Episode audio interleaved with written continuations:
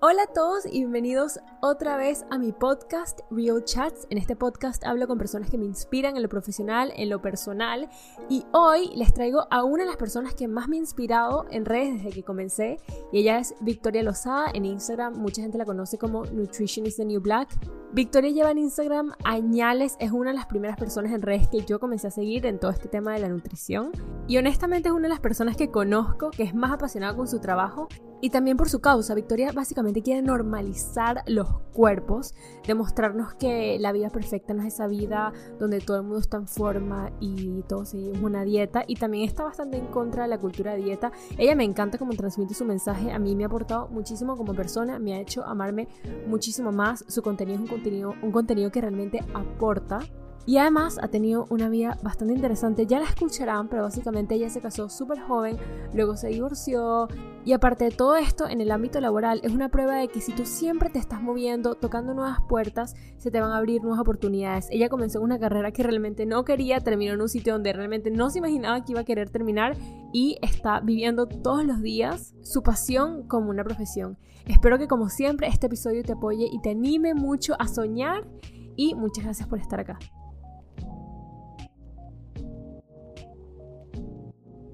¡Victoria!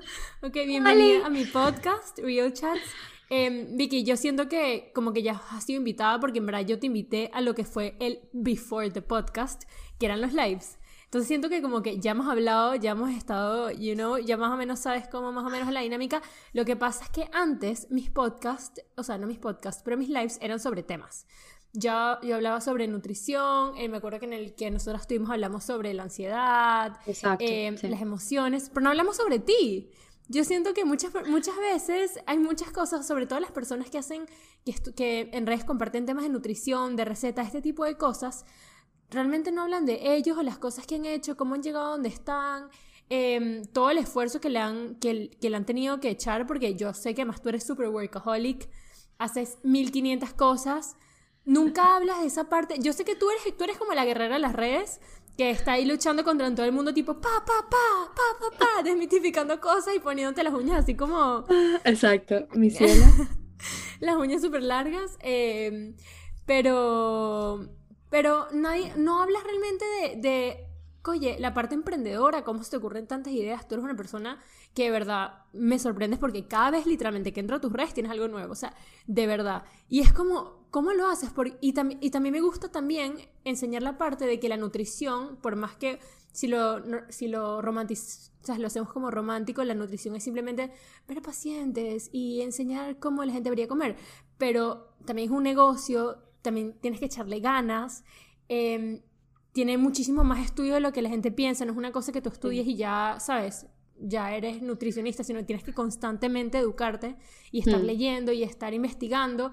Y eso es otra de las cosas que me encanta de ti, que siempre te mantienes como up to date. Em, entonces, nada, antes de eso, antes de comenzar, esto siempre lo cuento, o sea, esto, así siempre comienzo mis episodios y ya te lo había dicho, que es la parte de cómo conocí a mi invitada, pero lo tengo que meter en este episodio. Yo a Victoria lo conocí, o sea, yo, yo seguía a Victoria desde hace mucho tiempo en redes, desde que vivía en Venezuela. Pero siento que eras como una de esas cuentas que me encantan, que yo sigo de nutrición y ya. Hasta que un día em, estaba en la universidad y veo que pones una historia literalmente pasando como por un ataque de ansiedad. Y dijiste como que, ok, estoy en un ataque de ansiedad, estoy intentando respirar, tengo esta aplicación que me ayuda a calmarme. Yo dije como que, ¿qué? Ya va, ya va, ¿qué? Literalmente yo creo que eso fue lo que a mí me encendió, el bombillo en mis redes, a ser tan transparente, porque dije, ah, mira, eso se puede enseñar, o sea, no está, no está mal esconder todo esto, ¿sabes? Mm. Y, mm, y nada, desde ahí, I fell in love. no, que bella todo lo que has dicho, la verdad. bueno, yo lo había escuchado. Sí, pero igual. New news. Mm. Eh, sí, claro, es verdad. En ese momento además estaba... Tuve muchos ataques de pánico, o sea, como seguidos. Entonces, eh, no sé, me dio por ahí de enseñar ese, que quizás no era tan fuerte, que hay unos que ni te deja hacer nada. Y, mm, y, sí, me alegra un montón que también haya sido como un impulso para, para mostrarte más, porque tú la estás partiendo también. ahí voy, ahí voy, poco a poco. Pero mm, no, a mí, yo, yo se lo valoro demasiado, de verdad. La gente que, la gente que, que es real, o sea, la gente que es ella no la gente que esté intentando ser otra persona o no, o sea, que conectes con tu autenticidad y la, y la, y la hagas brillar, sabes, pulir lo que te hace a ti única. Pero em, Mm. vamos a comenzar, no sé cuántas veces tú has hablado sobre cuando eras pequeña en algo, no sé si alguna vez te han preguntado algo de tu vida. Es que lo que tú dices, no me preguntan mucho sobre mi vida. Eh, y me parece súper divertido hacerlo así. Eh, solo creo que Rebe, Rebe Healthy, que fue para tu casa, ajá. Sí, Ella, ella hizo como, ella hace como una serie también de, mm, de Pregun- preguntas. preguntas. Exacto. Y, mm, y son preguntas eh, bien así picantes a veces también. Y me gustó, me pareció muy bueno porque además conoces a la persona que está detrás de, de, de la cuenta, ¿sabes? Me parece interesa- interesante. No me ha Sí. preguntado sobre mi infancia Ujú. casi nunca, yo creo. Sí. Bueno, una de las cosas que a mí me llamó la atención es que me, con- me contaste que tú de pequeña te encantaba estudiar. Que era súper como quiero estudiar, eh, quiero tener las mejores notas. Yo entre todas las personas que he entrevistado, que siempre les pregunto más o menos cómo era su vida cuando eran pequeñas, eh, en- no he encontrado ningún patrón entre las personas que les va bien, que han sacado muy buenas notas, y las personas que les va mal y que, han y que les va bien y que han sacado malas notas. Lo que sí es cierto que es, es que todas las personas que he invitado son personas como apasionadas, o sea, que Mm. les gusta siempre aprender de lo que les gusta, o sea, que son súper echadas para adelante, que es como que se obsesionan con temas, que les gusta algo y realmente se meten en el tema. Y lo que tú me dijiste de que te gustaba tener buenas notas, pero que llegabas al colegio y en vez de comer, literalmente ibas a estudiar, para mí eso no fue como, es que eras una geek que simplemente querías tener buenas notas para tener buenas notas, sino que realmente te encantaba, o sea, que realmente querías saber, ¿no? Sí, es que era muy chiquita. Yo no tenía ese, mo- ese momento tan pequeñita porque la tarea era que sí, yo qué sé, dibujo libre, o sea, no era una cosa tampoco, porque era de, de pequeñita. Entonces, no era una cosa tampoco tan grave que ya, tú- yo, ya yo tuviera conciencia de decir, yo quiero tener las mejores notas, sino que querías hacerlo. O sea, yo necesitaba como sacar eso adelante y también yo creo que por eso eh, sigo siéndolo con un poco más de relajación ahora. Pero creo que de toda mi vida he sido como un poco workaholic, porque me gusta cuando yo, lo que tocas decir, cuando me gusta mucho un tema, es que no puedo dejar de, de- buscar. Yo, yo, cu- cuando tuve 15 años, yo, esto sí es un poco de nerd, porque, bueno, en Venezuela se hacen los, los clásicos 15 años, los viajes de quinceañeras y todo esto. Y, O que hiciste en tus 15 años. y yo pedí, No, no, no. yo no, dije, no, no. Yo estaba obsesionada con Ana Frank, obsesionada. Y dije, tenemos No que te ir a la casa de Ana Frank en Ámsterdam. Y mis papás me llevaron y fuimos al- de 15 años a la casa de Ámsterdam. Y fui y yo estaba impactada, o sea, no lo podré olvidar. Y yo y me leí toda la biografía posible de esa niña. Bueno, o sea, es que es así. Yo tengo esa situación. Entonces, Eso es un poco, un poco extremista, para serte honesta. Yo no me, o sea, yo no me imagino ninguna amiga a los 15 años diciéndome, ya, papá, yo en vez de estar con mis amigas en un verano o hacer una fiesta, yo quiero ir a la casa de. Que además, yo fui a Ámsterdam y sabes que no me atreví a entrar porque me daba como repelús, me daba como Que es denso, sí, es denso, sí. Es un tema, Sí. de, bueno, como cuando vas a un campo de concentración, que eso se siente ahí todo, Uf. sí. Entonces, pero me, no sé, ese tema me llama mucho la atención y el de esta niña más en concreto, porque no sé, como teníamos más o menos cierta edad parecida, yo qué sé por qué me atrapó ese tema, pero bueno, sí, llegué a ese extremo, la verdad que sí. Yo soy un poco así, sí. No sé si te pasa a veces cuando, cuando yo de repente empiezo a leer sobre personajes históricos. Creo que me pasaba más cuando era pequeña. Mm, Que tenía la misma me sentía como, como ella. Y como cuando eras pequeña tu, tu imaginación vuela, claro. te pones en los zapatos y ella es como, sí, es que yo soy ella y lo sientes en la sangre. Quizás te pasó algo así como Justo, de... o como, bueno, yo soy muy así, eh, cuando veo una película que me gusta mucho, termino, la termino que sí, quiero ser como esa película. Yo qué sé, soy, soy muy, muy fanática del cine, es otra de, mis- de las cosas que me matan y cuando me gusta alguna película me tengo que saber el soundtrack, quién lo compuso, el director, el productor, Es que eres demasiado geek Sí. con todo. Sí, muy. Ya. Entonces sí, puede El- ser. Mm. Esos 10 minutos después de que terminas una película y sales, ¿sabes? Los 10 sí. minutos después, como entre la película y la vida real, que tú sientes que eres el personaje y cantas. Eso, exacto, justo. Eso es lo que yo siento. Y, mm, y más cuando es alguien que de repente, yo qué sé, esto es un poco extraño que lo diga, pero yo me identifiqué mucho, mucho con el Joker. O sea, con el tipo, con Jo- Joaquín Phoenix. Yo no me Eh, atreví a esa película, ¿ah? Es fuerte, Sí, Claudia, sí. cobarde. Sí, yo creo que no es yo creo que no es para todo el mundo, porque a mí, por ejemplo, me removió un montón. Eh, yo lloré y, y, y, mientras la gente, que lo hablé con mi psicóloga, le dije, esta gente de mierda, y va-". bueno, pues se pueden ser groserías aquí, no estoy segura. Sí, obvio. Ah, ok. You go. Ok. Le decía, es que la gente se reía en unas partes que yo decía, es que no se pueden reír en esto. Hay gente que, no sé, como que empaticé demasiado con su situación, eh, porque también como trabajan temas de salud mental, que yo estoy mucho también, en- que me gustan mucho esos temas, eh, me- no sé, sufrí, o sea, y, y terminé como un poco trastornada. Entonces, sí, es como que, mm, sí, me- yo, yo tengo una situación que es que empatizo mucho y a veces llega a ser problemático. O sea, ya no es ni siquiera saludable. Porque de repente veo a alguien en la calle y me, me da tanta cosa que, que puedan vivir esa realidad, entonces ya me pongo qué realidad estará viviendo, entonces por qué estar haciendo eso, yo qué sé, y se me va de las manos a veces, entonces tengo que calmarme y bajarle dos. Ya, eso es un poco, por- o sea, eso es complicado como para tu salud mental, pero por otro Sí. lado, para tu profesión, o sea, las Claro. profesiones que le dan servicios a otras personas, eh, psicólogos, nutricionistas, lo que sea, tienen que Mm. ser, o sea, es, es un plus que seas una persona empática, porque nada es peor que entrar a un doctor y que te diga como, hey, siéntate acá, ¿cómo te sientes? Buenísimo, dale acá, toma una pastilla, Mm. chao, adiós. Sí, que lo he experimentado, por ejemplo, en España, ni te ven a la cara, en, casi todos los, los médicos de familia, sí. El primer ginecólogo que me atendió en, en Madrid era un hombre mayor con una cara un poquito, o sea, me daba miedo. Yo sentía como que, que realmente que- que estaba ahí con otras intenciones. Claro. Y yo llegué, al final no, no hice nada en esa consulta, salí Claro. corriendo, la moví, o sea, me sentí súper mal. Y de, y de hecho no he ido al ginecólogo como en tres años, solo por eso. Porque no Claro. pude ir después en, en España. O sea, bueno, la Claro, seguridad... es que te, sí, Ni ahí entremos en este tema porque yo sé que tú también tema, estás ahí caliente. Sí. Sí. Sí, porque no estamos, los nutris no estamos, pero, están- pero Ni los psicólogos. es verdad, ni los psicólogos, sí. Eh, pero sí, es- esos temas de, de- de empatía yo creo que, que, que, que- que- te, te cambian, o sea, te, te traumatizan un poco con el tema de las consultas porque es algo médico, es algo de salud. Y, y en ginecología, imagínate, es algo íntimo. Entonces, este, yo creo que sí que tiene mucho impacto.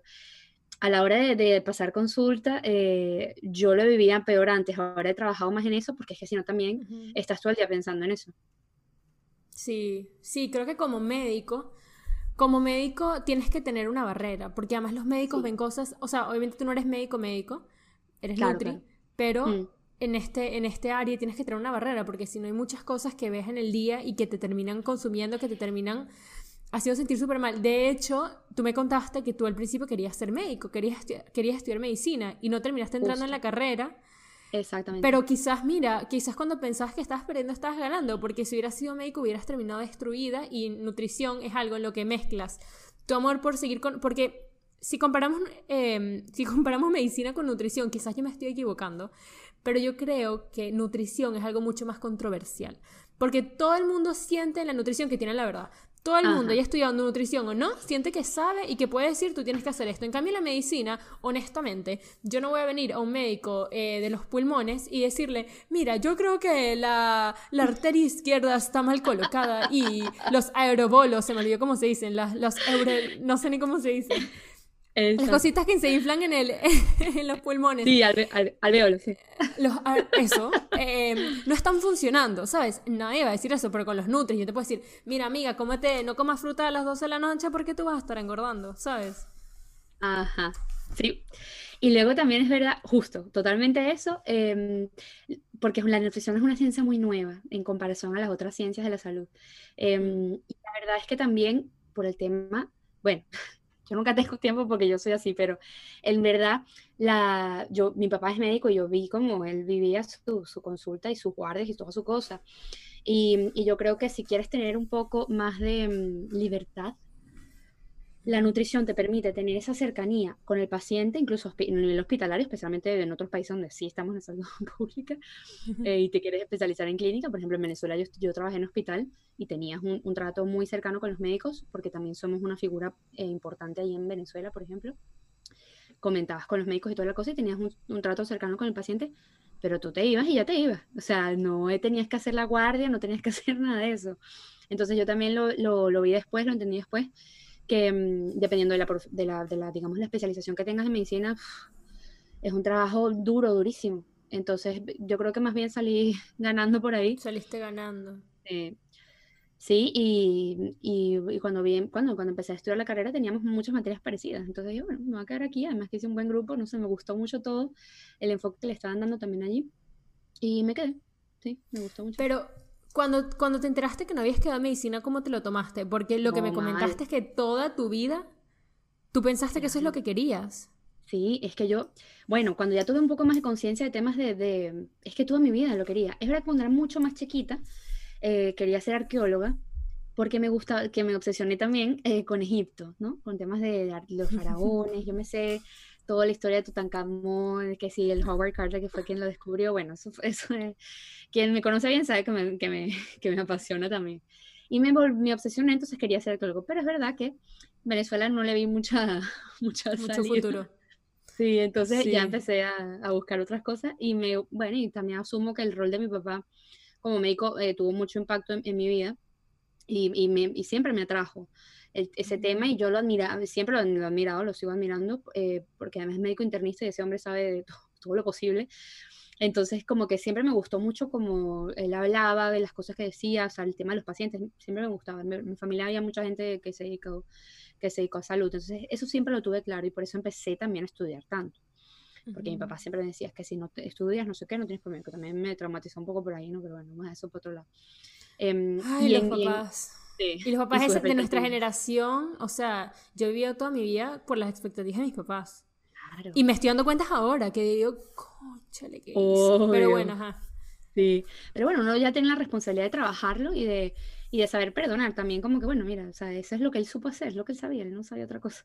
Entonces, literal. bueno, es así. Y, y bueno, aquí estamos igual, o sea, yo todas las decisiones que, me, que, que tomé me han llevado hasta donde estoy y, y, él- y, y la verdad es que él mismo me dio la, me dio la idea de, de poner nutrición de segunda, de segunda opción. Eh, porque él me dijo, mira, en tal caso de que no quedes, porque entrar en la UCB es bien difícil, y mm, en caso de que no quedes, yo, pon nutrición y pon segundo tercero bioanálisis. Y yo, ay, ¿para qué voy a poner eso? Qué fastidio. Ujú. Y mira, o sea, la verdad es que entré por... Y eh, podía, podía escoger entre las dos y me llamaba más nutrición, me parecía más interesante a, mí y, y entré por allí y me quedé porque me, me gustó mucho, pero cuando, cuando anunciaron esto los resultados, que siempre los anunciaban, no me acuerdo cómo era ahora, eh, pero cuando los anunciaron y yo no estaba en la lista, yo estaba que si no puede ser, soy un, fracaso, todo lo que he hecho, porque yo fines de semana estudiaba para el examen de las pruebas de admisión, em, o sea, profesores particulares para especializarme sobre todo en química, biología, estas cosas que de repente iban a preguntar más, o sea, un tema, pues, entonces yo me sentí em, como un poco fallo. fracaso.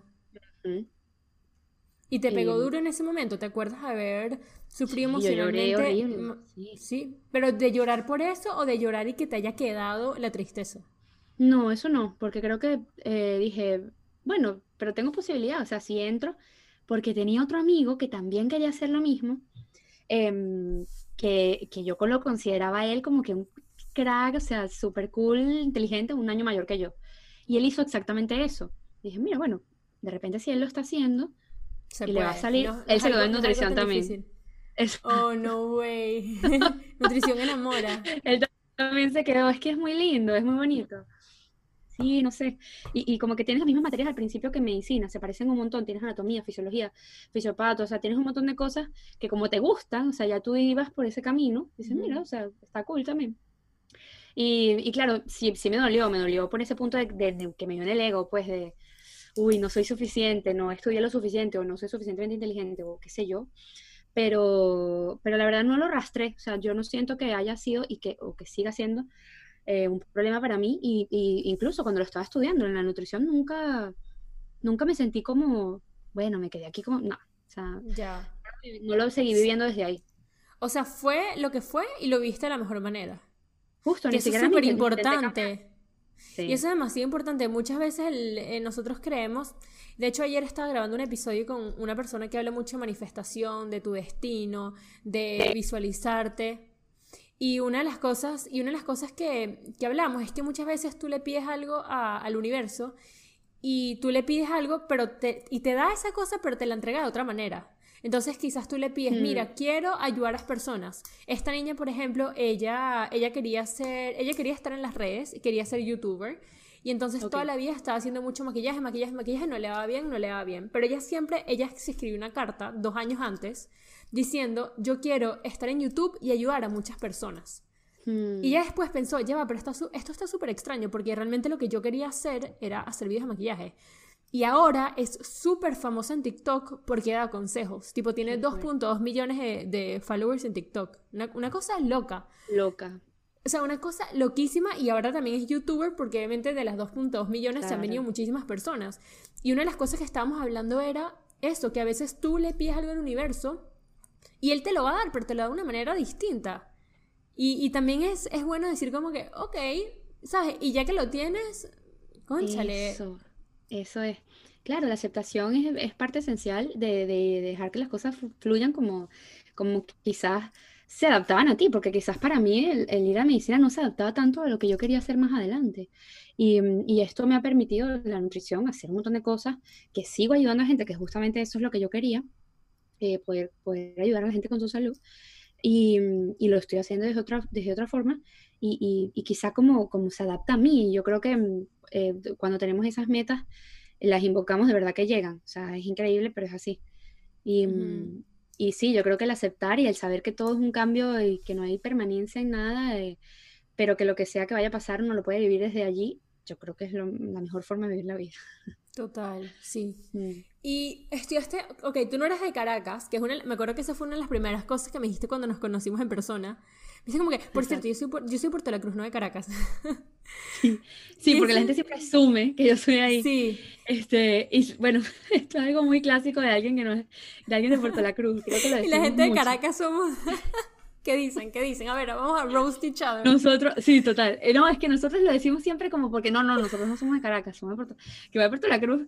O sea, es- o sea, da igual, porque ahorita Puerto La Cruz es una gente toda enchufada que lo que hace es vivir en yates y usar cocaína, eso es todo. O sea, no, no es nada de lo que yo estoy súper proud. Ey, yo fui a Puerto la Cruz y me quedé que esto es Miami. Sí, sí. Esto es mansiones en Rich Money. Me quedé en shock. Una locura, Puerto La Y Cruz. Y los de. Caracas juramos que, o sea, que nosotros somos eh, Nueva York. Y somos Caracas. Ya, ya no, y cuando yo fui a la universidad, eh, claro, me jodían full porque yo de mi grupo era la única que era de afuera. Eh, la única que vivía sola, la única ¿Cómo era yo- vivir en.? Es que ya va, esto yo te lo tenía que preguntar. Porque para las personas que me escuchen que no son de Venezuela, o sea, Caracas es una ciudad súper insegura. Es como, es como para mí, vivir en Caracas toda mi vida fue vivir como en la guerra. O sea, un día pasaba algo, otro día pasaba sí. otra cosa. Y yo tenía a mi familia. Yo no me puedo imaginar, o sea, no se me puede cruzar por la cabeza cómo debe ser irte tú como estudiante a una ciudad como Caracas. Bueno, mi mamá te tuvo dos úlceras al año, porque ella estaba, em, sí, yo y yo llegué a los 16, porque yo me gradué eh, jovencita, sí. No. Ujú, sí, así es. Pero siempre como tuve mucho juicio en mi vida, siempre así galla, em, la- lo viví bastante bien. Es verdad que a veces era intimidante, eh, especialmente estudiando en la central donde ves de todo. En la central ahí pasa lo que sea, porque hay gente que tiene, eh, que está estudiando allí, que es del country o que yo sé gente de, zonas de dinero, eh, que han estudiado en mismos colegios que tú, y luego ves gente que primero a veces hay gente que está ahí que no está estudiando, que no está haciendo nada, simplemente está ahí, relajada, haciendo cosas, eh, y luego hay gente que es muy, muy humilde. Entonces ves demasiadas cosas diferentes en esa Demasiado universidad, contraste. demasiados Pero ves la contrastes, bueno, como Venezuela propia real. Venezuela. Claro, Eso eso, es. lo que es la Venezuela. Y Lo que pasa bueno, es que Venez- no, que Venezuela, para las personas que no sean de Venezuela, es un país de burbujas, que es muy, muy lamentable, pero es muy así. O sea, si tú eres de, de un, de un extracto eh, económico, social, lo que sea, tú vives en una burbuja. Y, por ejemplo, para las personas que viven en los barrios o que tienen bajos recursos, es- o sea, de hecho hay algo como, hay como un, lo mismo que, que, que está, que tienen las mujeres, un sticky floor, que nos cuesta crecer en las corporativas. Las personas Sí. que viven en los barrios tienen un sticky floor, les cuesta mucho salir Sin de duda, eso.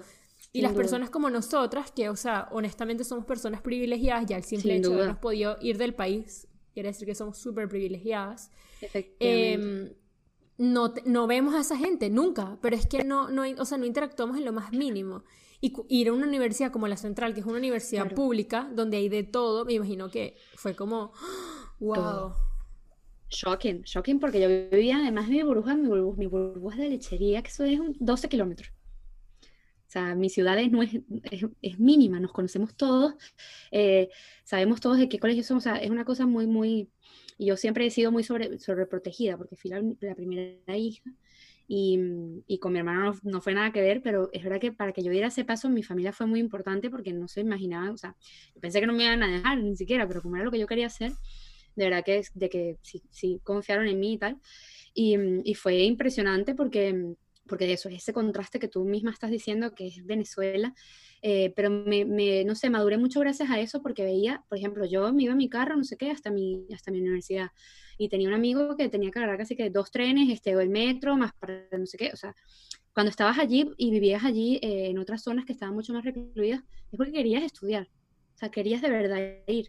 Y, y, te enseñaba mucho sobre la, fuerza que tiene esa gente para hacer las cosas. Y él ahorita, por ejemplo, este chico que te estoy diciendo, que vivía en un barrio que tenía que bajar miles de escalones solamente para, para tirar la basura, está ahorita en Polonia haciendo un PhD. O sea, es Polonia. un nivel de superación increíble. Entonces esas wow. cosas a mí me, me impresionaron un montón y yo compartía mucho con él, como que le decía, pero tú no conoces esto, y él, no, ¿qué es?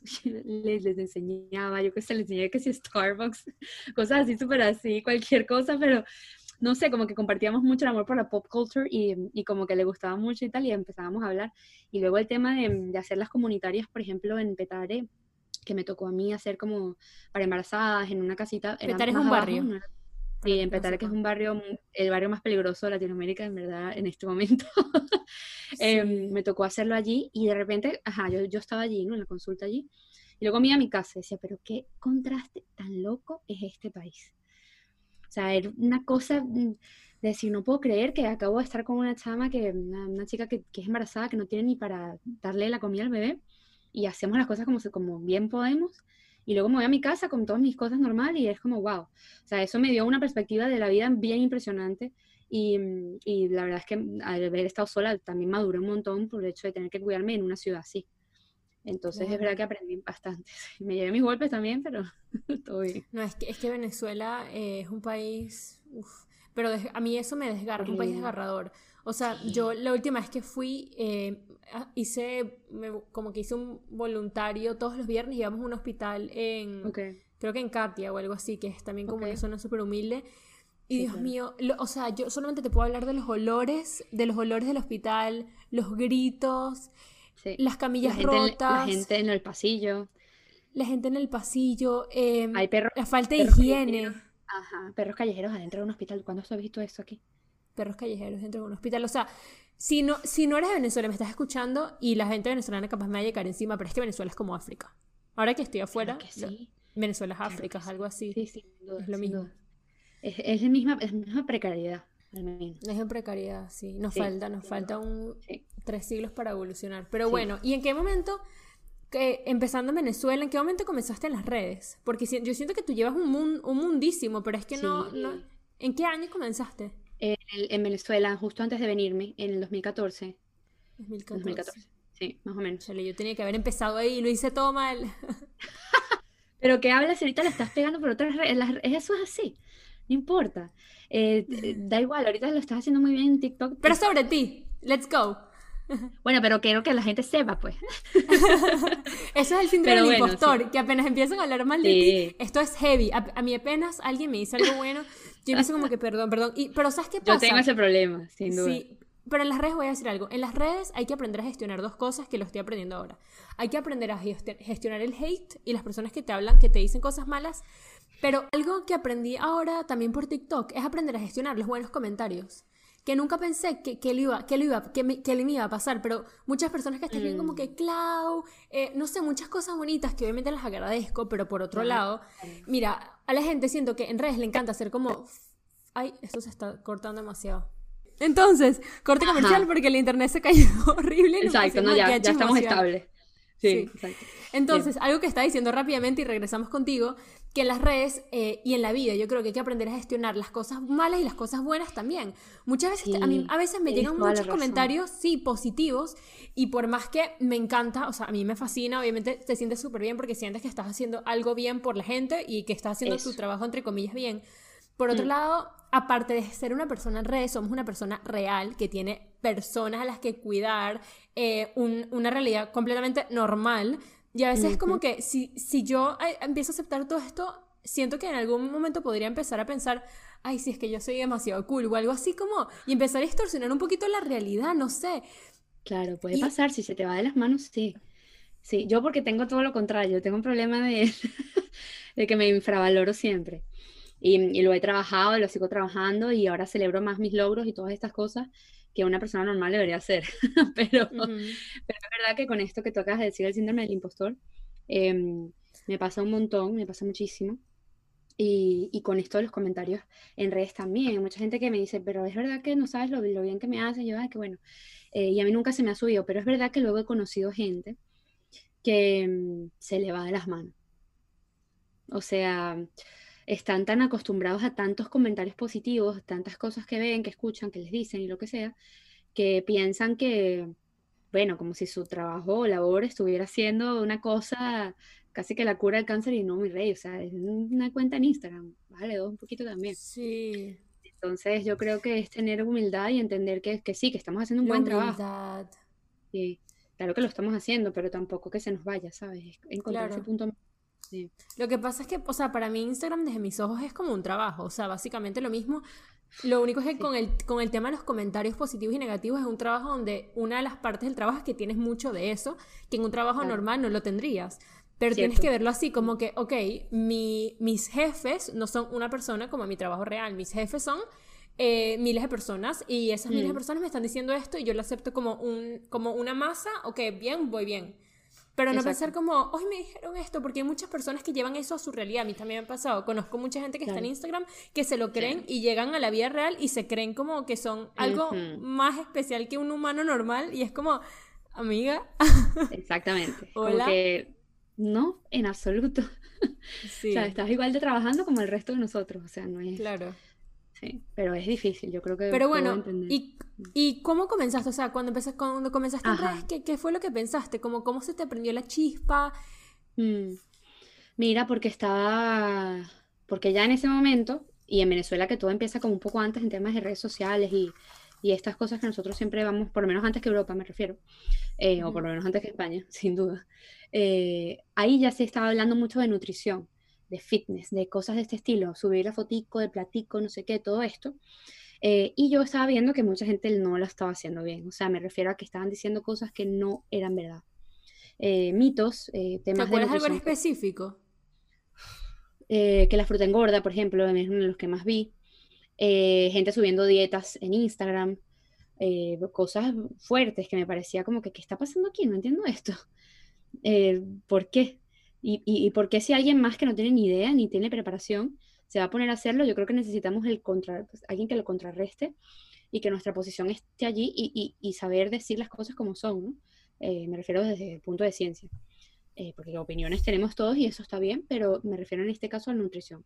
Y me, me molestaba mucho, me empecé a tener rabia y me puse muy hater. Entonces dije, ¿sabes qué? Voy a abrir mi cuenta a ver cómo me va, a ver si es verdad que yo lo puedo decir eh, de, de, una manera que pueda conectar. Y empecé así. Eh, subía cosas así como muy tal, de foticos de, de comida, no sé qué, cosas así tal, que yo he evolucionado mucho también en redes, he cambiado un montón. Y mm, bueno, porque he cambiado mi manera de ver las cosas y seguro seguiré cambiando. Pero, pero sí empezó así, porque estaba como harta. Por eso también mi nombre, Nutrition is the New Black, porque todo el mundo sabe hablar de nutrición. Todo el mundo habla de eso, entonces era como un poco así. Mm. Y, entonces te grabaste en la universidad y decidiste, que ok, ya. Eh, me quiero ir de Venezuela, me imagino que por razones obvias, te fuiste a España a hacer un máster, ya sé que eres súper amiguera y que te viniste con 500 amigas, o con varias, porque eres súper amiguera. Y, y además te, te, casaste. Me casé, exacto. Eh, me vine con mis amigas, ¿no? Porque también íbamos a hacer el mismo máster y este fui que a hacer el otro, pero bueno, en la misma universidad y toda la cosa. Y, y entonces mi novio del momento eh, se vino a visitarme, no sé qué, y vio que la cosa estaba bien buena por ahí, por Europa, eh, viviendo en Venezuela, y dijo, mm, yo no me quiero regresar. Y yo no quería que se regresara, evidentemente, porque era mi novio. Y dijimos, ¿Cuánto tiempo llevaban juntos en ese momento? Toda la vida, básicamente, porque es una relación eh, que yo lo conozco desde que tengo 15 años a él. Todavía nos llevamos bien, o sea, en verdad en ese momento que cuando nos divorciamos como tal, es verdad que hubo fricciones. Pero ahorita eh, podemos hablar como seres humanos normales, nos hemos ido a tomar una cerveza incluso alguna vez y ha sido todo normal. También porque yo soy muy así de que, mira, ya pasó, está bien, sí. Em, y bueno, porque también conozco a su hermano de toda la vida, su familia de toda la vida y ha, sido como... Sí, hay mucho eh, amor. Exacto, justo, justamente. Y, mm, y, bueno, siempre íbamos y veníamos como novios y no sé qué, hasta que de verdad que fuimos más serios y digamos que esa vez este, duramos hasta que fuimos, este, que nos casamos tres o cuatro años, no sé, no me acuerdo muy bien, pero creo que tres, algo así. Y, mm, y ahí decidimos casarnos y no sé qué para eso, pero, pero no solo para que se quedara, sino también porque yo sentía que yo me quería casar con él. O sea, tú viviste, tú viviste tu compromiso como me comprometí, voy a tener una boda, la familia, la familia de sueños. Sí, pero no, nunca ha sido mucho de bodas, eh, nunca ha sido mucho así de cosas tan formales. Yo soy un poquito más rara con eso y, mm, Alternativa. y no, sí, es, digamos así, out. Y entonces este, no, no, no quisimos hacer como nada tampoco porque estábamos además empezando en, el, en España y tampoco es que teníamos mucho dinero en ese momento. Y hicimos una cosa muy pequeñita, en el ayuntamiento incluso y, en Galicia, que es donde mi familia por parte de mi mamá vive. Y, y ellos estaban allí, entonces lo celebramos un poquito con ellos y con nuestras mamás, ni siquiera nuestros papás vinieron.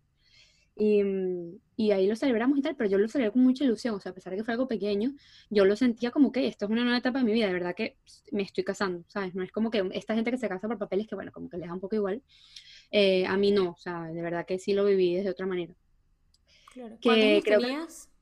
mira, yo tenía 24. Wow, oh my god, casi mi edad. Yo me voy a casar, pero en 10 años. Yo no... es que esa es la cosa, que yo también estaba muy joven. Y yo lo romanticé todo mucho. Yo, voy entendiendo lo mejor desde, desde más, o sea, hacia, más, hacia acá, hacia esta que tengo ahora, que tengo 30 ya. Em, oye, lo, vi, lo veo que, que, fue como ese amor que es desde el colegio, que es así también platónico, em, que es como que siempre, ay, me voy a casar con el tal, y así lo vivía, y luego también cuando las, las cosas se ponen de verdad, son una vida real y de gente adulta, empiezan a salir cosas y, y el romanticismo ya no, no es todo. Entonces, claro, eh, yo lo tenía como muy en un pedestal, eh, la relación como tal, y, y, fue, un, fue un choque muy duro para mí, la verdad, cuando, cuando nos separamos, porque yo pensaba que ya esto era para toda la vida, pues. Ya. Forever. Y ahí cuando te separaste, me imagino que fue cuando, porque si llevabas toda la vida con él, realmente nunca habías estado sola. Es que estábamos yendo y viniendo. Por ejemplo, yo en Caracas no estuve con él como tal porque él vivía en Estados Unidos. Entonces teníamos como una relación ahí de que terminábamos cuando él se iba para Estados Unidos, cuando volvía, como que teníamos algo. Entonces era muy así. Y nunca viví, nunca conviví con él. Entonces cuando ya empecé a convivir con él, eh, fue que también empecé a darme cuenta de cómo era la relación de verdad. Claro. Y fue, fue muy complicado terminarla, porque siento que... Heavy. Fue, Ha sido una de las cosas, yo creo, más heavy las que yo he pasado. Primero por eso que te estoy diciendo, porque yo lo, porque yo lo viví como con esa romantización de las cosas que cuando ya uno vive la vida real y empiezas a darte cuenta de muchas cosas, dices, ok, esto no era así, se te cae, se te cae un, un ídolo, digamos, cuando se pasa eso, ¿no? Em, entonces yo lo tenía tanto en ese pedestal que cuando todo se cayó, tanto por temas, eh, o sea, realmente nosotros decidimos separarnos porque ya teníamos temas de convivencia que no eran compatibles, yo trabajo demasiado y él no lo entiende tanto, o sea, él no es una persona que trabaje tanto como yo, eh, yo creo que no es fácil de entender para mucha gente. Eh, incluso tengo amigas que me dicen, pero no trabajes tanto. yo, bueno, pues, o sea, déjame trabajar. Es lo que a ti te hace feliz. Claro, exacto. Y es lo que yo disfruto haciendo. Si me desvelo hasta las 2 de la mañana trabajando es porque yo quiero. Y especialmente ahora que yo no tengo jefe de nada, yo me quedo porque yo quiero, de verdad, literal. Y cuando estoy inspirada, esto aprovecho. Y cuando he escrito libros y todo eso, esos momentos para mí son invaluables porque yo soy muy, muy activa por la noche. Entonces yo a esa hora que cuando la gente usualmente está libre, yo estoy usualmente trabajando. Entonces es verdad que eso es difícil, y, mm, pero yo siempre he puesto mi, mi, profesión en general casi que antes que muchas cosas que ahora las tengo, la tengo más a la par y me cuido más ahora, pero sigo igual trabajando un montón. Entonces este, no es compatible para todo el mundo, temas de convivencia, temas de cosas de, qué sé yo, de yo me sé organizar mejor que tú, este, yo qué sé, temas así que iban saliendo y que ya nos estaban fastidiando. Y temas que, bueno, cosas que pasan de la vida de, de las parejas que eh, yo no sé cómo decirlo, eh, ¿cómo es que se dice en España? Em, no es montar cachos, es poner los cuernos. Poner los cuernos, sí. Entonces, bueno, esas cosas pasaron. Quizás esas son las medidas desesperadas cuando ya no sabes cómo más salirte de una relación y es como para clavar el cuchillo y salir corriendo. Claro, eh, la primera vez que pasó fue de su parte y a mí eso me destruyó. O sea, yo no me lo esperaba para nada, ya te digo, porque lo tenía demasiado idealizado todo. Y, mm, y claro, pasa eso y yo, o sea, ya a partir de ahí la cosa no estaba bien, pero yo seguí intentándolo. O sea, yo quería que. Porque yo, ya te digo, o sea, para toda la vida vamos a estar casados siempre. Y entonces, eh, claro, pasó eso, seguimos trabajando, tal, no sé qué, pero ya la cosa no estaba bien. Entonces, eh, de verdad que no nos pudimos entender a partir de ahí. Y después de eso duramos, yo qué sé, un año más o así, o un año y medio más. Y ya, no pudimos más. Aguantando. Sí, imposible. Entonces, este, eh, claro, en ese momento yo igual me, yo me sentí muy mal porque yo quería seguir trabajando en eso. Y él no, él ya me había dicho como la ilusión de tu vida. Claro, era como que no puede ser, no puedo entenderlo. ¿Cómo no puede ser esto? Em, y es verdad que teníamos toda la razón en separarnos en ese momento, porque de verdad que no iba a llegar a ningún lado, pero yo no lo veía tanto. O sea, yo estaba muy enfrascada en eso y por eso me dio tan duro, a pesar de que ya yo lo sabía, a pesar de que ya yo no estaba feliz, a pesar de que yo incluso le decía como que, conchale, no estamos, somos como roommates, ya no somos como que esposos y tal. Y, y no lo, o sea, a pesar de que yo tenía todo esa, eso verbalizado, yo igual en mi cabeza no lo había aceptado. cambiado en negación. Sí, yo estaba en negación total. Y después de esa negación, me vino una etapa de totalmente autodestructiva y mucha evitación. No quería pensar en la situación. Para, para hablar del final feliz antes de la parte dura, cuando estás en una situación atrapada en la que realmente no sabes cómo salir porque no ves otra manera, el después es mejor. 100%, mil veces. ¿Vale la pena? Vale demasiado la pena. Eh, te das cuenta, entiendes por qué las cosas se dieron como se dieron, eh, dices agradeces menos mal que no seguía allí y que ahora podemos hablar desde otra manera y que ya no estamos juntos porque de verdad que no era ni para bien, ni para él, ni para mí. Em, o sea, todo, todo es mucho mejor. además que por todo lo que pasas por ese proceso te conoces como nunca y sabes lo que necesitas y sabes lo que quieres de verdad en una relación y en todo, pero especialmente también en una relación ya dices, ok, yo esto no lo puedo aceptar y esto sí y con esto voy bien y con esto de verdad que no. Entonces, eh, sí, te deja un aprendizaje y, disfrutas mucho más de la vida después. Mm. y Victoria, ¿tú quién eres ahora? Creo yo, por lo que te he visto en las redes y por lo que hemos hablado, que tú eres quien eres ahora, o sea, tan indestructible, tan I'm going all in. Y además, también, esto también lo, me gustaría ahora tocarlo brevemente, el tema de la aceptación de tu cuerpo. Porque yo creo que antes, o sea, yo me acuerdo de tú antes de tu divorcio eras otra en todos los sentidos y después saliste como que te hubieras recargado con toda la energía del mundo, todas las críticas que habías tenido y las empezaste a, verbalizar. Entonces... 100%. Ok, pero, pero ¿cómo fue esa etapa gris? Yo me acuerdo que tú te fuiste de las redes eh, un tiempo, yo evidentemente en ese momento no sabía que era por un divorcio o porque estabas triste. Yo me, acuerdo, yo me acuerdo que tú dijiste un día algo así como que estás harta de las redes, que todo era igual, algo así, que te ibas a ir por un rato. Eh, mm. pero, pero sé que en esa época también te encontraste con... O sea, te, empezaste, empezaste a sentir ansiedad, empezaste, me imagino que estuviste súper triste por muchísimo tiempo. Creo que en ese momento fue que empezaste a ir al psicólogo. ¿Cómo, ¿cómo viviste todo eso? Okay. Sí, yo había empezado antes porque yo no me sentía bien, pero no, pero claro, no, era, fue difícil para mí llegar hasta esa conclusión de que tenía que terminar, ¿no? Eh, y ya, yo, yo, tenía como un año incluso antes en terapia. Em, pero después de eso, yo pasé por muchas etapas, ya te digo, la, la, más difícil y la que todavía me sigue pasando cuentas, que es lo que que siempre mi psicólogo me dice, no tengas rabia por eso, eso es lo que te está haciendo lo que eres ahora y eso es lo que tú sabías hacer en ese momento. O sea, tú hiciste lo mejor que, lo mejor que podías con lo que tenías, no podías hacer otra cosa, así lo tenías que vivir y así fue.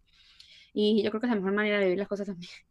Em, pero sí es verdad que ya, yo, ya en las redes, como llevo desde el 2014 hablando cosas ahí, em, me parecía que era como muy redundante todo, todo lo mismo, platico de comida otra vez, entonces los nutricionistas tienen que comer perfecto siempre no sé, siempre este mismo discurso que ya me estaba fastidiando.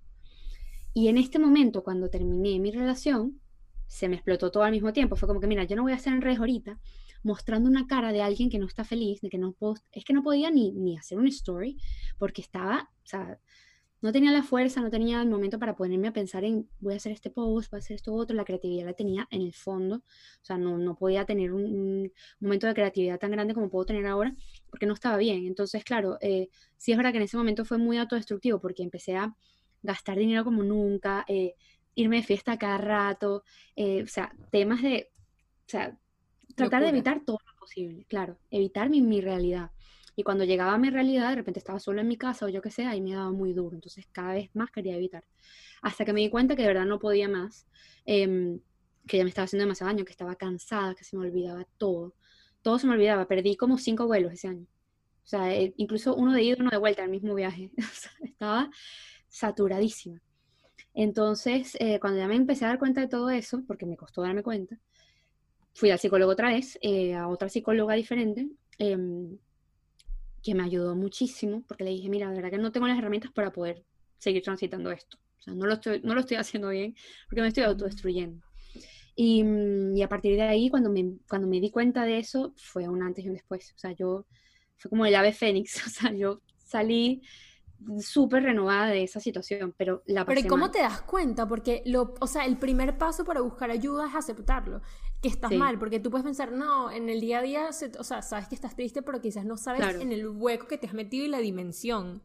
Pero en qué momento dices, o, o sea, ¿cómo haces para entender, wow, estoy, y aceptarlo y, y reconocerlo y decir como que, ok, voy a buscar ayuda, no me voy a autolastimar, no voy a hacerme sentir aún más culpable y de la culpa voy a intentar salir. Voy a decir, estás súper mal y necesitas ayuda. Claro, porque fueron varias cosas. Primero que no podía ni levantarme de mi cama, o sea, de verdad que no quería ni salir a ver a nadie, que yo soy una persona que me gusta salir a ver gente, me gusta ir a festivales, me gusta ir a cosas, yo qué sé, a museos, a cosas. Siempre como que muchas cosas. Eh, no quería, de verdad que se me está haciendo demasiado complicado arreglarme, ni siquiera, o sea, ponerme la ropa para ir, era como que, ay, no puedo. Em, ya eso por ahí ya me estaba indicando algo. Segundo, mi conducta alimentaria también estaba muy mal, era, era de, de nuevo como tragándome todo lo que yo no estaba haciendo, tragándome todo lo que no estaba ah, trabajando. Eh, por el hecho de la evitación. Entonces, claro, comía lo que fuera, lo que sea tal, trabajaba demasiado para no pensar también. Me quemé muchísimo ese año, veía demasiados pacientes y, hubo varios, varios momentos que, por ejemplo, me levantaba y ir a trabajo y decía, no quiero ir a trabajar, lo odio todo. Y yo decía, pero ¿cómo puede ser si yo, a mí me gusta mucho lo que yo hago? Eh, entonces fueron varias cosas y me acuerdo que un 31 de ese 31, que no sé ahorita qué año es porque tengo todo ahí complicado, creo que el 2019, no sé, no sé, no me acuerdo. El punto es que el, como que el 31 me levanté al día siguiente, eh, también otra vez como que, o sea, un nuevo año y todavía no tengo ganas de empezar nada, odio todo, no tengo nada de ganas y se me está yendo de las manos, no puedo más con esto. O sea, no puedo disfrutar de prácticamente nada. O sea, ya no encuentro disfrute en las cosas, estoy quemada por todos lados. No estaba bien, entonces ya dije, ya está bueno. Y, ahí fue que fui. Ya.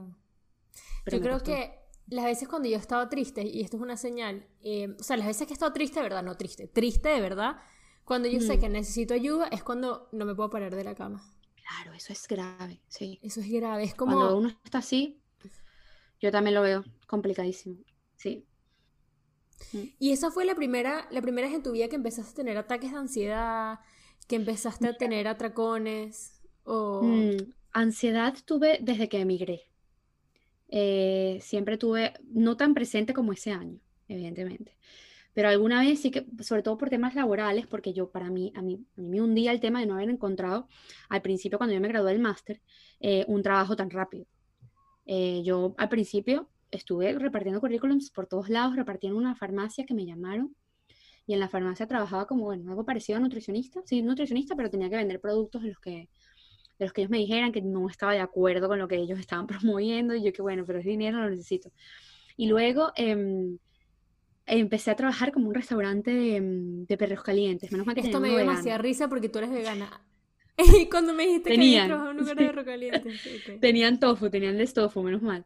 Este, y ahí tal, y yo estaba muy frustrada allí.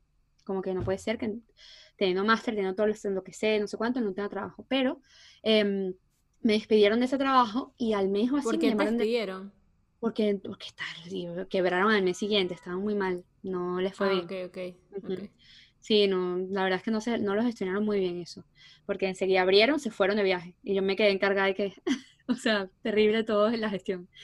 Em, pero me despidieron entonces porque ya no tenía mucho dinero y yo estaba como que, wow, me despidieron, ahora qué voy a hacer, pero menos mal porque me contrataron en una clínica muy buena en Madrid, que gracias a ella también, oye, pude ir creciendo profesionalmente, conociendo otros profesionales, eh, como que creciendo, de verdad, académicamente, em, hablando, y de verdad que menos mal que me habían despedido, porque si no, no hubiera podido entrar en ese, en ese trabajo.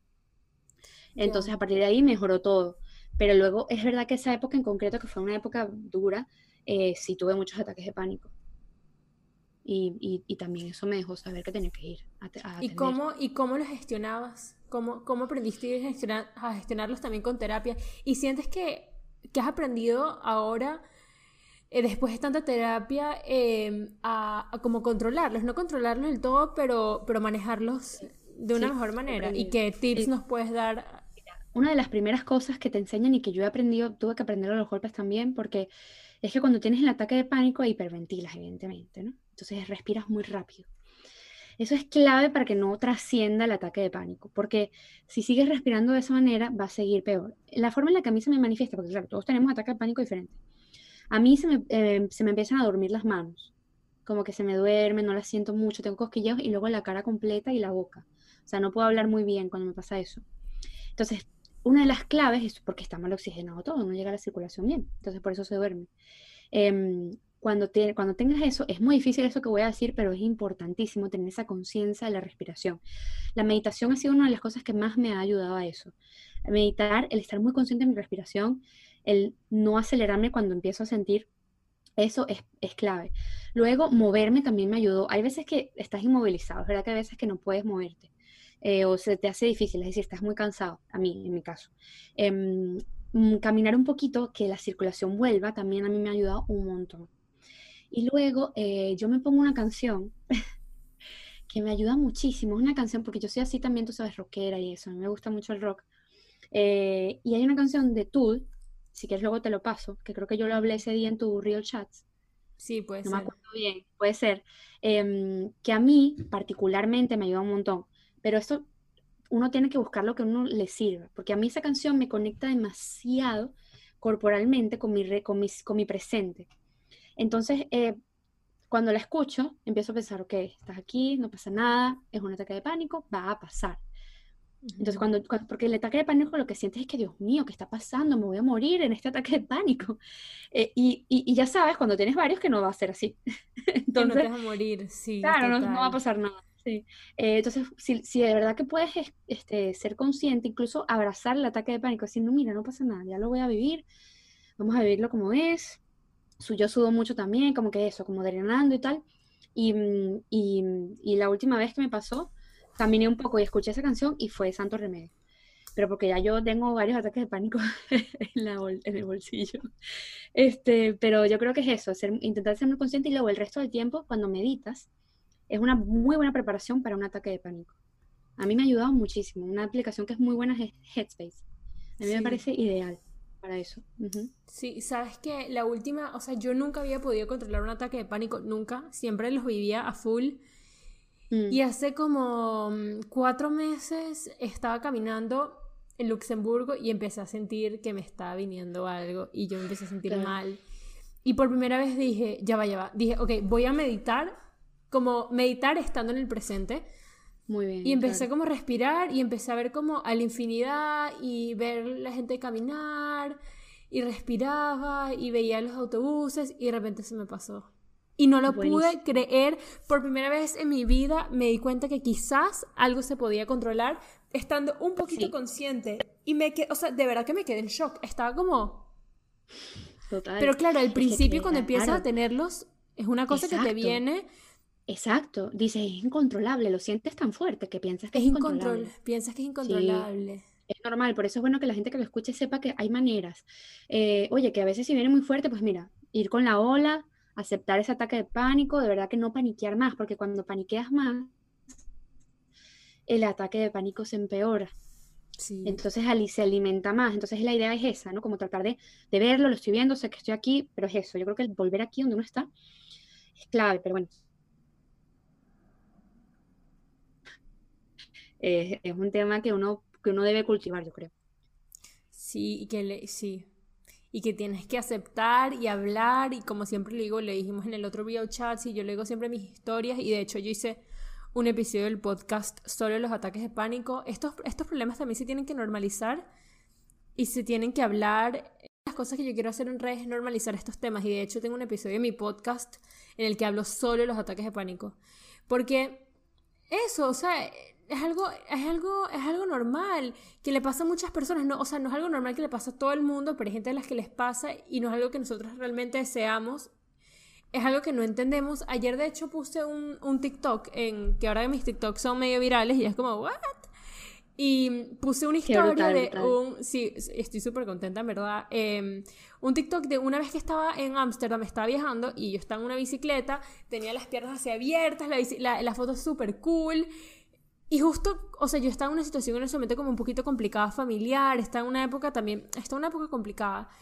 Y, hmm. en, o sea, en ese, mismo, en ese mismo momento en el que estaba súper contenta, estaba en un viaje súper cool con mi novio, primera vez que monto bicicleta en Ámsterdam, el viento, tal, spring, el verano estaba llegando, de repente me empezó un ataque de pánico incontrolable de esos que te tumban al piso y he tirado mi bicicleta en mitad de la calle como una loca a llorar. Y lo, lo dije el otro día en TikTok.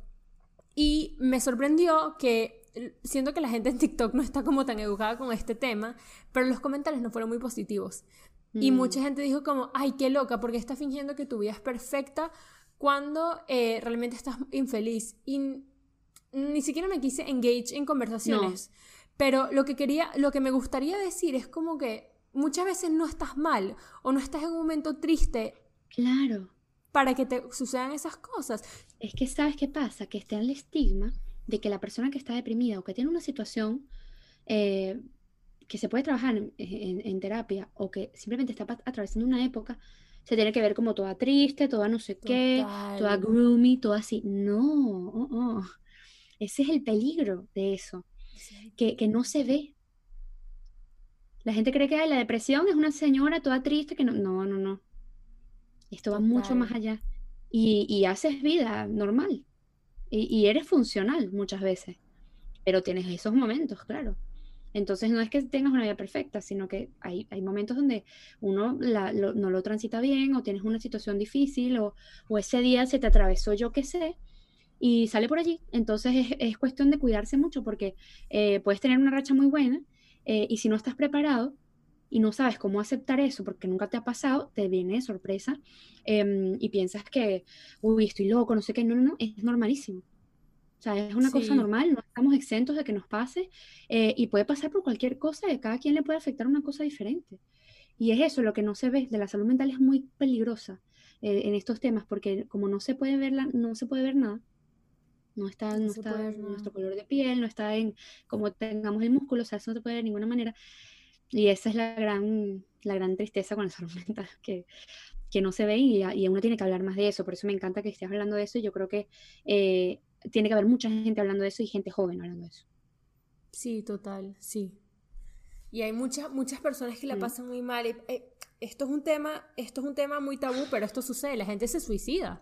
Hay gente que, que hay gente que se suicida por esto y, esto sucede mucho y, le, y les da tanta vergüenza hablarlo o no saben cómo gestionarlo porque se sienten muy solos y si yo puedo aportar si sea una gotica... Exacto, si ven que hay otra persona que ha pasado por, por eso, dicen, hey, entonces no es tan raro.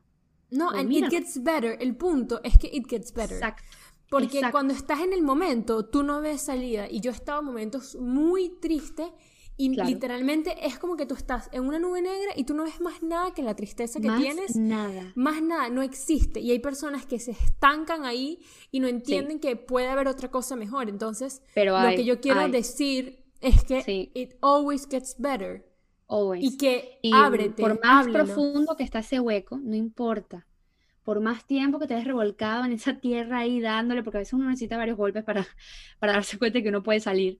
Eh, porque a veces uno se siente, se siente cómodo allí porque es lo que uno conoce y el trabajo hacia, hacia salir de allí a veces es incómodo, no, es, no, siempre es difícil, pero puede ser incómodo, eh, entonces uno prefiere, oye, yo me quedo aquí en este pozo, pero cuando ya vas saliendo del pozo dices, Dios mío, al fin salí y sí se puede y vale muchísimo la pena ese trabajo y ensuciarse las manos para salir de allí. Lo que pasa es que, es que hay que saber que uno está allí. Porque a veces uno está allí, pero uno no se da cuenta que no está allí en ese pozo. O piensas que tu vida es así. ¿Crees que Empiezas es a identificarte con tus pensamientos. Es tu normalidad. Pero- ah, mira, yo estoy así sí. ahora. Ujú, pero no. Eso es. Y eso es peligroso. Entonces es bueno saber que eso, que eso eh, se puede cambiar y que, y que de verdad que hay una vida después de eso. Sí, eso es súper importante. Sin duda. Sí. Y bueno, ¿qué consejo, ¿qué consejo le darías a las, a las personas? Porque yo sé que tengo muchas amigas que han estudiado nutrición y me agradecería mucho que te haga esta pregunta. Tengo muchas amigas que están estudiando y que ahora se sienten súper perdidas porque le ven muy poca salida, muy mal remunerada en España, con muy pocas Ujú. posibilidades. Tú eres un, un gran ejemplo a seguir porque no solo eres Nutri, sino además eres emprendedora, creadora de, inven- de, de ideas locas, eh, haces cursos en redes que yo he hecho la mitad, tengo que terminarlo porque ajá, eh, no he tenido suficiente tiempo, te la debo.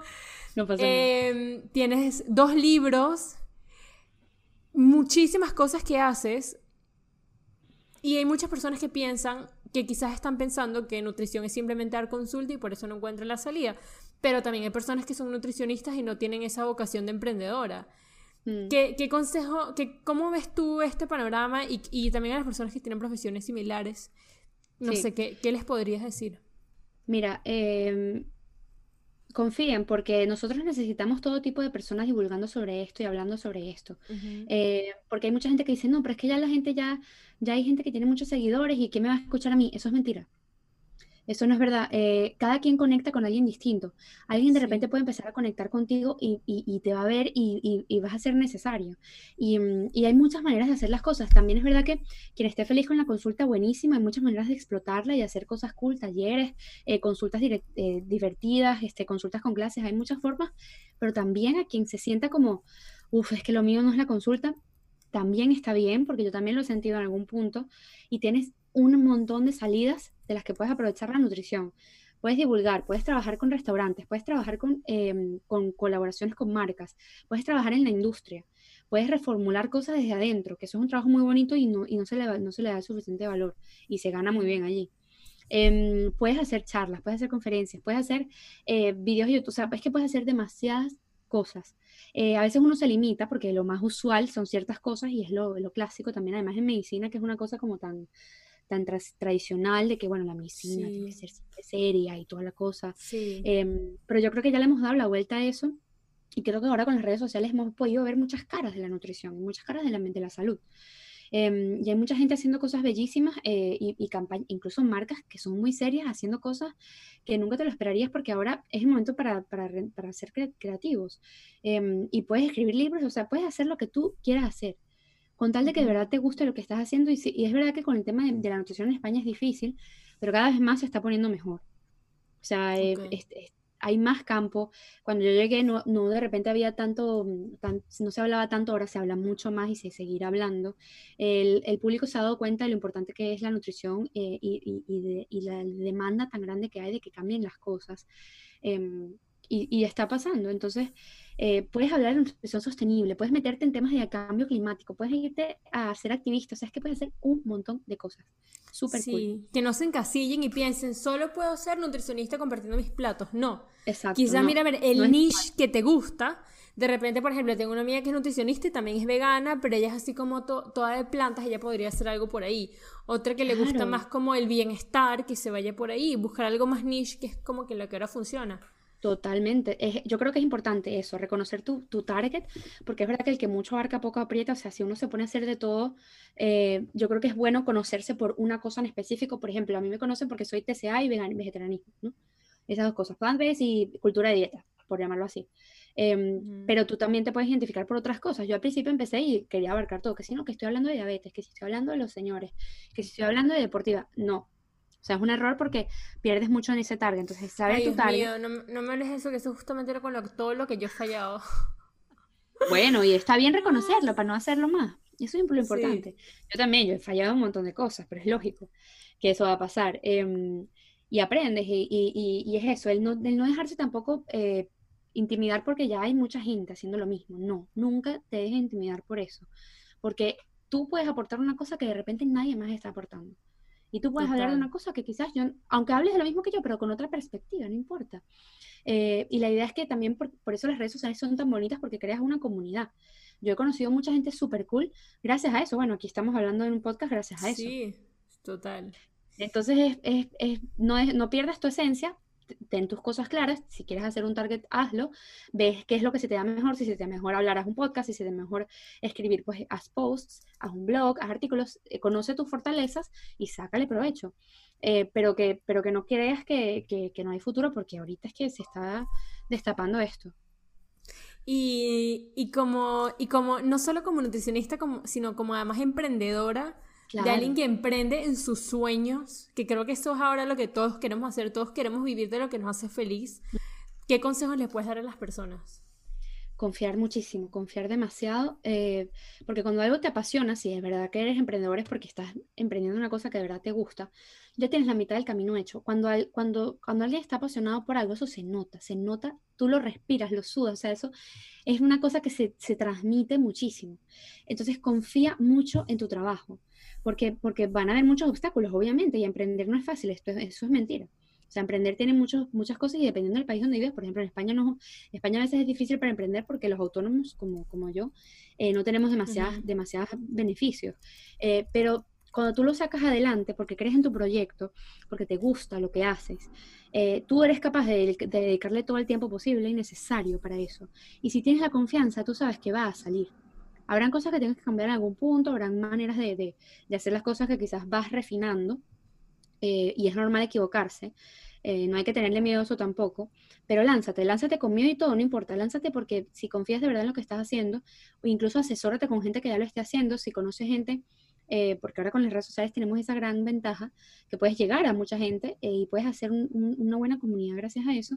Y, y, muchas de las personas que están, que están allí te van a responder, te van a decir, mira, yo hice esto. Habrá gente que no, pero no importa, habrá, otra, habrá mucha otra que sí. Y, mm, y, puedes aprender gracias a eso, incluso mucha gente te puede tutoriar. O sea, es que hay muchas maneras de hacer las cosas. Simplemente si confías de verdad en lo que estás haciendo, no te dejes vencer por eso. Puede ser muy cliché, pero la confianza es vital para mí. La confianza es vital. Creer en ti, te lo juro. Yo, yo, mira, yo no sé si con los proyectos que yo tengo en mente a mí me va, me va a ir bien o mal, pero lo que a mí me mantiene firme es que yo no tengo ni una gota de, duda en que lo que yo quiero hacer lo voy a conseguir. Y quizás no voy a conseguirlo exactamente de la manera como yo lo pensaba.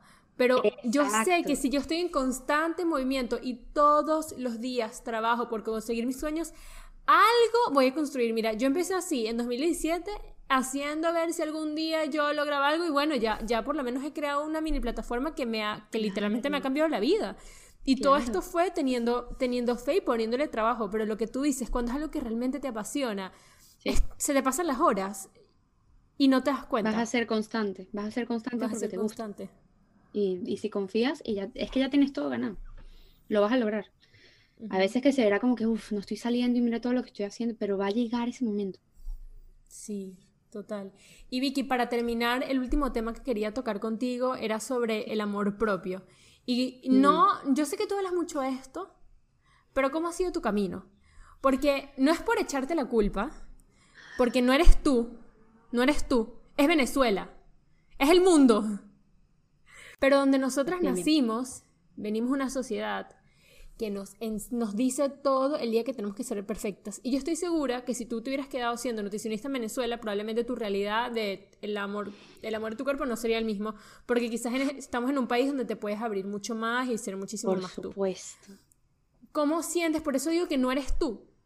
Es donde crees, es, es también quizás eh, en, ciertas, en ciertas partes de España también hay muchas personas así, pero siento que los venezolanos que crecemos en Venezuela, llegamos a España y nos liberamos, no tengo ni idea por qué, porque también sé que hay muchas personas españolas que igual viven atrapadas dentro de su mismo cuerpo y no, y no sienten esa libertad que nosotros sentimos. No entiendo por qué eso sucede, pero ¿cómo ha sido tu camino? Es 100% por eso, la cultura nos... Nosotros básicamente somos quien somos por donde estamos. O sea, eh, somos un constructo social, todo es un constructo social. no me voy a poner muy filosófica, pero es así. Entonces, eh, donde yo crecí, es mi, era mi normalidad. O sea, que a mí me preguntaron incluso que si yo me quería operar a los 15 años, mira, pero ¿por qué no te operas si no sale bastante barato porque tu papá es médico? O sea, da igual. O sea, son, son unos temas súper normalizados. Em, el, el, el, el, buscar la perfección, el, engordar es una de las cosas que peor, una de las peores cosas que te puede pasar en ese país, en casi toda Latinoamérica. Eh, y además la gente te ve y te pesa, es como que, Hola, ¿está más gorda? ¿Está más flaca? ¿No? Siempre, siempre. Siempre. O sea, es un, es un constante, el, el cuerpo es un tema de conversación importante en, en esos países. Entonces, claro, es, es, es, muy difícil nadar contra corriente. Bueno, yo todavía lo sigo haciendo, yo sigo nadando contra corriente eh, por la forma en la que yo estoy divulgando en estos momentos. Pero 100% que si me hubiera quedado allí, primero no hubiera llegado hasta el, hasta el nivel donde estoy hoy. O sea, yo no hubiera escrito libros, ni siquiera, o sea, es que las oportunidades que a mí se me han presentado acá han sido muy valiosas y por eso yo agradezco mucho eh, todo lo que tengo. Eh, pero es verdad que que la forma en la que se viven ahí las cosas es una locura. O sea, eh, la cultura de dieta que hay allí, eh, el verte impecable siempre, el no poder ni siquiera casi que, porque salud mental tam también es un tema muy tabú allí, eh, el, el, ir al psicólogo es una cosa, ya en generaciones más jóvenes quizás no tanto, pero em, las generaciones, quizás incluso la mía, es un tema como medio delicadito. Hay veces que yo hablo de que voy al psicólogo y me ponen cara. Entonces, es, eh, la cultura condiciona mucho lo que, lo que nosotros somos y, el, y, mi camino ha sido el que es también por donde yo me he movido. Porque, sí. me, porque, me, porque pude emigrar y porque también cambió mi perspectiva sobre eso y sobre muchas otras cosas también. Y bueno, el emigrar también te da mucho, mucha madurez para entender muchas otras cosas en verdad. Eh, y también porque ya yo estaba cansada, o sea, yo, el tema del amor propio, eh, yo nunca lo he, lo, lo he, vivido tan, tan, tan de cerca como lo he vivido ahora, uh -huh. eh, pero especialmente cuando volvemos a ese tema de que me estaba autodestruyendo. Y cuando aprendí que yo no podía seguir viviendo así porque yo ya, porque ya, ya estaba bueno, mi vida no valía, mi vida vale mucho más que, que eso que, que, estaba pasándome, eh, fue que empecé a cultivar mucho más el amor propio. Ya lo estaba cultivando, pero de otras maneras. Y en este caso tuve que llegar hasta allí para poder eh, aprender a hacerlo y ahora lo vivo de una manera mucho más bonita. Y, y la consulta y todo eso que yo he promovido, eh, yo es verdad que nunca lo he promovido desde un tema de rigidez como, como de repente se suele hacer muchas veces en otras, en otras partes, pero también porque yo creo que mi crianza no fue tan fuerte como quizás yo he visto, por ejemplo, en historias dietéticas de otra gente. O sea, hay gente que toda su vida ha vivido a dieta, eh, se les ha hecho comentarios sobre su cuerpo a cada rato y a mí es verdad que también se me hacían, pero no tanto en mi núcleo familiar tan cercano. Entonces yo creo que... Pero tú, aún, tú, tú aún sientes que, aunque tú siempre has sido una persona bastante liberal con la comida y siempre has sido súper como relajada con ese tema, tú igual tenías la cultura de dieta como que si como esto voy a engordar, soy nutri, debería estar flaquita, eh, porque yo sí he visto tus fotos de tus antes y después. Y yo creo que tú claro. seguro eres un poco como yo, que, que si comes, que tu forma natural no es flaquísima. Entonces, para estar flaquísima tienes que pasar hambre. Exactamente. Y sí, sí, sí lo veía. Eh, cuando era chiquita, incluso llegué a un punto de, cuando era más chiquita, no antes de esas fotos, eh, antes de esas fotos en el colegio, eh, se puso de moda como estos temas de, de las fajas. Pero yo nunca llegué a hacer eso porque nunca, nunca lo creí. Ay, Pero sí que, sí que sí, porque tenía unas amigas que se, se envolvían en Emboplas, que eso es como papel film. Ajá. Y yo siempre, como mi papá siempre me ha hablado de eso, de que eso no existe, eso no funciona, nunca, siempre he sido muy escéptica, ¿no? Eh, pero sí es verdad que dejé de comer ciertas cosas para adelgazar y que una vez incluso, me acuerdo perfecto, en la casa de una amiga me ofrecieron como unos Skittles, que son como unos, eh, unos caramelitos chiquiticos, de, son unos mm. caramelitos. Y um, yo dije que no, porque, porque no quería engordar, o sea, yo sí lo he tenido presente, incluso esto, no, esto nunca lo he comentado en público, ahora que lo voy a decir. Yo siempre cuando era chiquita, eh, como que me, me medía la barriga y decía, bueno, para ser perfecta necesito tener mejor piel, pero yo siempre tenido muy buena piel. Eh, entonces ya eso lo tenía como más fácil. Y adelgazar un poco acá. Eso es lo que yo pensaba cuando era chiquita. Entonces, claro que sí, siempre ha estado ahí porque siempre está ahí. La cultura de dieta siempre está ahí. Porque mm. eh, independientemente de que si es adelgazar o no, no importa, porque el estándar de belleza cambia, pero siempre nos lleva a querer ser como ese estándar, no importa el que sea. Me da igual si ahorita es delgado, me da igual si antes era antes, como, como era antes que era un poco más curvilíneo, me da igual. Siempre ha estado muy impuesto, especialmente en mujeres, y especialmente mujeres que viven en Latinoamérica, donde, donde la, el, culto al cuerpo, el culto al cuerpo es una cosa absurda. Bueno, tenemos el Miss Venezuela, que yo no conozco a nadie de otro país que se sepa los nombres de sus Misses, nosotros sí. No, de todas. Yo, o sea, por ejemplo, soy fan de las Misses. Ahora le he bajado, pero en Venezuela, uff. Claro, claro, claro. Y a mí es un tema de entretenimiento, ¿no? a mí me gusta también, o sea, me lo disfruto. Eh, pero porque hemos sido criadas en eso. Entonces, eh, está esa imagen ahí, siempre está. Y la mujer venezolana tiene que ser así, así, así. Y la mujer venezolana es bella y es hermosa y siempre es no sé qué. Entonces, claro, están esos estándares allí también. Eh, entonces y de hecho, ¿sabes a mí qué me pasa? A veces cuando, cuando no me siento bien físicamente y de repente estoy, imagínate, en un ambiente internacional, siento que no represento bien a la mujer venezolana y me siento culpable. Claro, claro, a mí también me ha pasado mil veces, Claudia. ¿Sí? Ok, menos mal que no soy la única.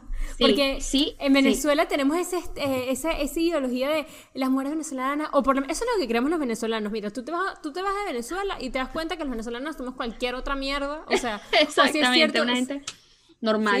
Sí, hay cierto que hay mujeres bonitas, pero es que existe mucha cirugía y las mujeres hacen mucha dieta, lo que estábamos hablando. Exactamente. Pero, ajá, pues pero yo, o sea, cuando yo salí con, ese, con esa mentalidad, yo tengo que ser la más bella de todos los lugares porque soy venezolana, Dios mío, qué, qué, qué presión.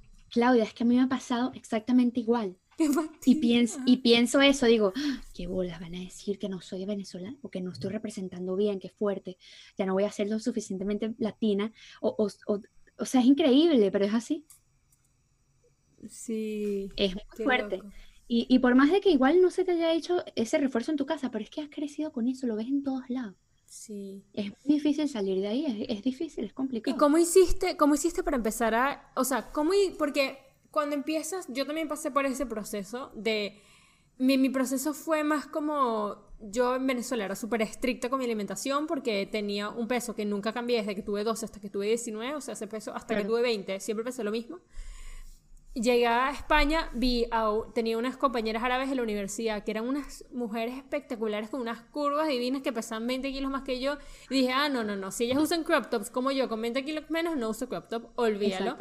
Claro. Y empecé a, empecé a liberarme. Y de las cosas que yo hice fue, em, o sea, me enfrenté conmigo misma, me empecé a ver sin peros y llamarme sin peros. Empecé a decir, oye, en vez de ver mis piernas y pensar, mira, estoy gorda, o, ay, qué fastidio, Empecé a decir como, uy, también me ayudó mucho, yo tengo la ventaja que lo, o sea, que lo, sé que me ayuda mucho que mi novio es demasiado, me apoya demasiado con todo eso, como que nunca me ha hecho sentir culpable, que quizás en las relaciones que estuve antes en Venezuela sí me hacían sentir culpable, culpable. Sí, siempre sentí que yo tenía que ser esa persona, entonces... Claro ahí está también, ahí, ahí, también hay un contraste, ¿no? Pero, pero ¿qué fueron esas cosas que tú como que sientes que empezaste a hacer? ¿Eso fue también a raíz de tu divorcio que te empezaste a liberar? ¿O cómo fue ese proceso para mm. ti y cómo empezaste a enfrentarte con, oye, this is me y, y, prefiero ser feliz que flaca? Prefiero disfrutar que flaca, coño. Eso es, justo porque ese no es mi, mi, mi peso normal, no es ese. Eh, yo me di cuenta antes porque es verdad que yo sí Oye, cuando, cuando estudias nutrición eres población de riesgo para eso. Entonces, em, de verdad que cuando me gradué, eh, yo decía, no, mira, para que la gente vaya a mi consulta, yo necesito estar así, tú sabes, bien delgada. Eh, y me puse a contar todo y, como tenía las herramientas, eh, pues hacer una cosa bien, bien rígida, bastante estricta. Nunca había estado en una cosa tan estricta en mi vida. Em, y me sentía muy bien en ese momento mientras lo estaba haciendo, porque me, me reforzaba mucho mi entorno. Ay, mira, la Nutri, cómo haber rebajado. Ay, qué maravilla. Seguro sabes lo que está haciendo. Claro, yo quiero ir contigo, ¿cómo hiciste? Todo eso. Hasta que en un punto eh, me fastidié. Dije, estoy cansada de contar todo, de todos los días subirme a la báscula y ver el gramito de más, el gramito de menos. Y yo, y cuando llegué a ese peso que llegué, eh, que quería más, obviamente, me puse a ver y dije, pero ya va. Es que ya, estoy cansada, no puedo más, no puedo más, me cansé, fue por el cansancio. Em, y, dejé de contar las cosas y me, relajé. Y, y, es verdad que desde que emigré también, ah, bueno, ha sido muchos procesos porque también tuve en ese momento cuando me divorcié el tema de, los, que tuve muchos más atracones y claro, mi cuerpo cambió. Eh, pero como empecé a trabajar en temas de amor propio, en temas de que, mira, yo valgo lo que valgo, sea como sea que me vea, eh, sea como sea que me viste, sea como sea que me esté pasando en este momento, yo sé lo que valgo, em, me empezó a dar más igual. Obviamente tengo complejos y obviamente siempre tendré algunas cosas que no me gusten, porque eso es, el, el ser humano es así. O sea, no, no podemos tampoco eh, pretender que la aceptación significa y poner que seamos perfectas, sí. O sea, que, que eso, que que vamos a decir, ay, es que todo es perfecto y me amo 100%. No, no es verdad. Y eso es normal. Es lo mismo que tú me dices, oye, ¿tú amas a tu mamá? Sí, pero hay cosas que me molestan. Pero la amo incondicionalmente. y no la quiero cambiar. de amarla. Y no la voy a cambiar. Y la amo así como es. Y habrán cosas que me molestan de ella, pero la amo así. Así aplica con todo y con tu cuerpo igual. Es que yo amo mi cuerpo, me fascina, intento darle todo lo posible para, para ayudarlo a que rinda como debe rendir, pero habrán cosas que no me gustan.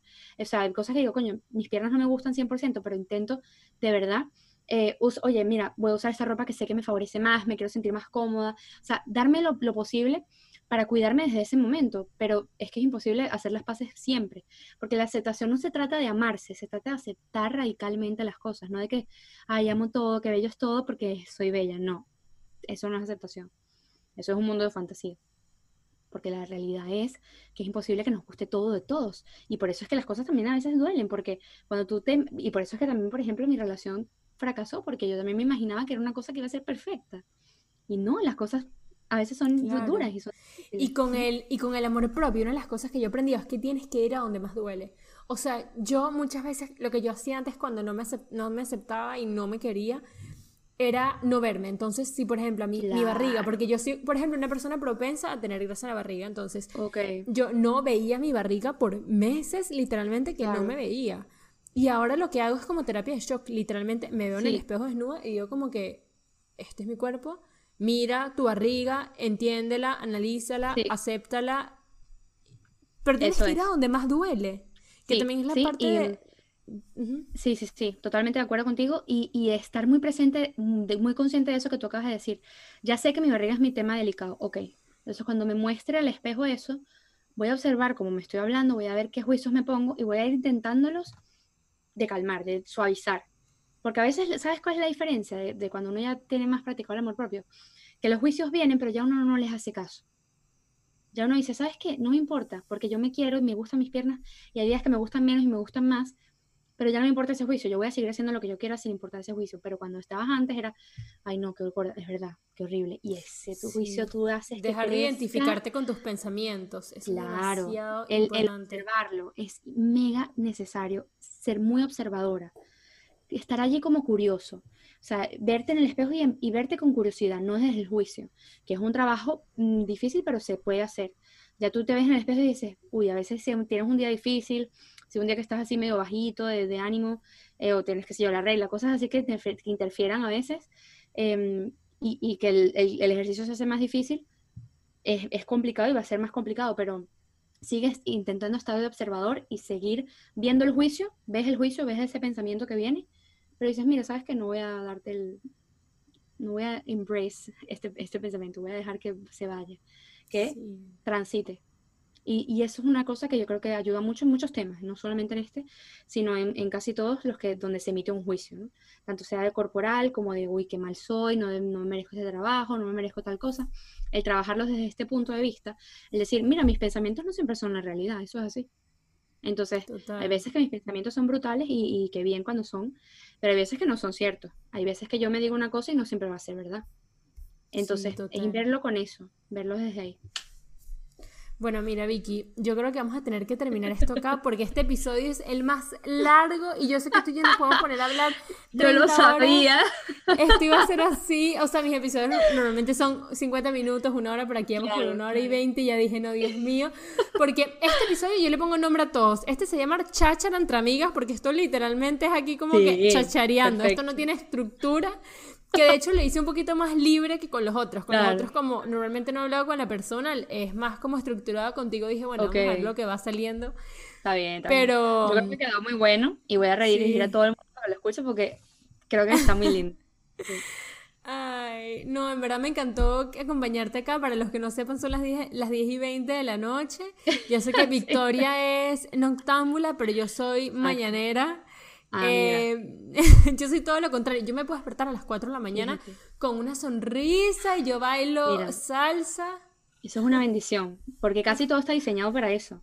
Sí, es verdad. Sea, los trabajos son más temprano, a mí me cuesta, entonces, oye, qué bueno, menos mal.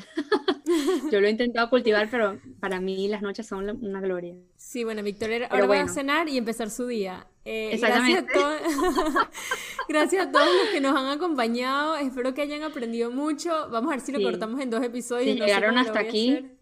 Exacto. Llegaron hasta acá, ¿verdad? Muchas gracias. y bueno, espero que les haya ayudado de alguna manera u otra. Entonces, sí, yo creo que gracias por, gracias a ti por invitarme también. Bueno, y nos vemos muy pronto. Y a los que me están escuchando. Espero que nos veamos por Luxemburgo.